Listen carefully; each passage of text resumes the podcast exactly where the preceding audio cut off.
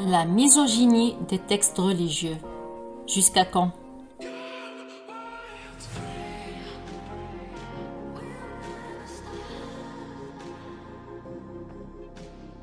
On ne peut plus se voiler la face.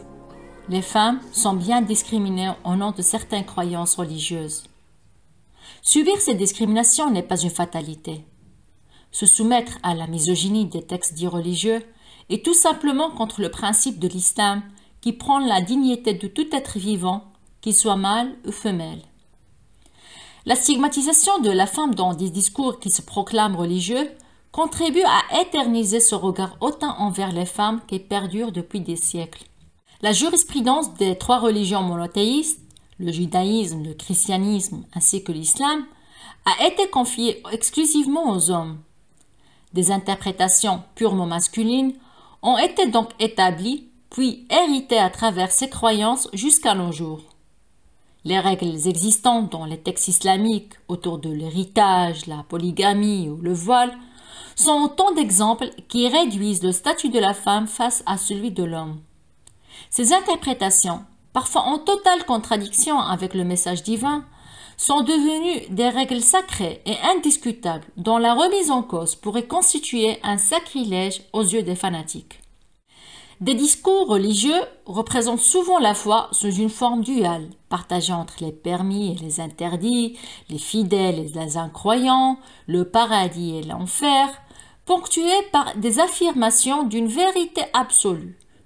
La vacuité morale n'est pas à démontrer, et l'essence spirituelle du message divin s'éclipse devant des rituels mécaniques et répétitifs, se focalisant plutôt sur les apparences et les préjugés.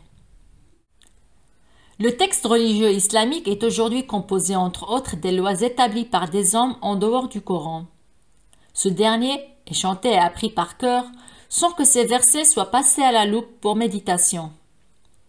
Analyser directement le script coranique est en effet conditionné par son interprétation à travers des exégèses considérées comme compléments au texte divin. Sans ces exégèses, toute interprétation directe et moderne risque de se voir rejetée ou même accusée de provoquer un certain schisme entre les croyants. Ces exégèses ne sont pas les seules références religieuses islamiques. La tradition orale, connue sous le nom des hadiths, occupe une place importante dans le socle de l'héritage religieux. Cette tradition orale est présentée comme étant des détails de la vie quotidienne du prophète, transmis à travers des générations avant d'être écrite pour servir d'exemple de pratiques religieuses. Cependant, Transcrire fidèlement les interactions verbales suppose de tenir compte d'un ensemble de composants comme le contexte, le cadre spatio-temporel, ainsi que la sémiotique, verbale, paraverbale, non verbale. Les sociolinguistes effectuent des recherches pour déterminer l'approche la plus fiable pour rapporter fidèlement par écrit une interaction verbale à un moment précis. Sachant que les textes des hadiths ont commencé à exister deux siècles après la mort du prophète, on se demande alors quel est ce moyen si efficace et si précis qui aurait pu aider à formuler et conserver l'authenticité d'une scène passée 200 ans avant d'être rapportée par écrit. L'implication des femmes dans la jurisprudence religieuse est donc une nécessité pour équilibrer la vision humaine de ces textes insérés dans le référentiel religieux. Cependant, le premier défi est d'abord la prise de conscience de, la non-sacralité de ces textes. Un retour rationnel au livre est la clé d'ouverture des esprits fermés dans des croyances considérées comme des vérités absolues.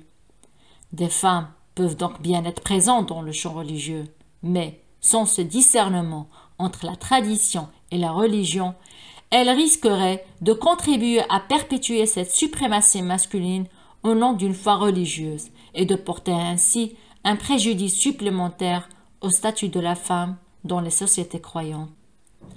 Entre faire usage d'une pensée rationnelle ou opter pour une foi aveugle, l'être humain n'a nul besoin de demander la permission à quiconque pour exploiter sa raison et revoir ainsi sa foi, heureusement.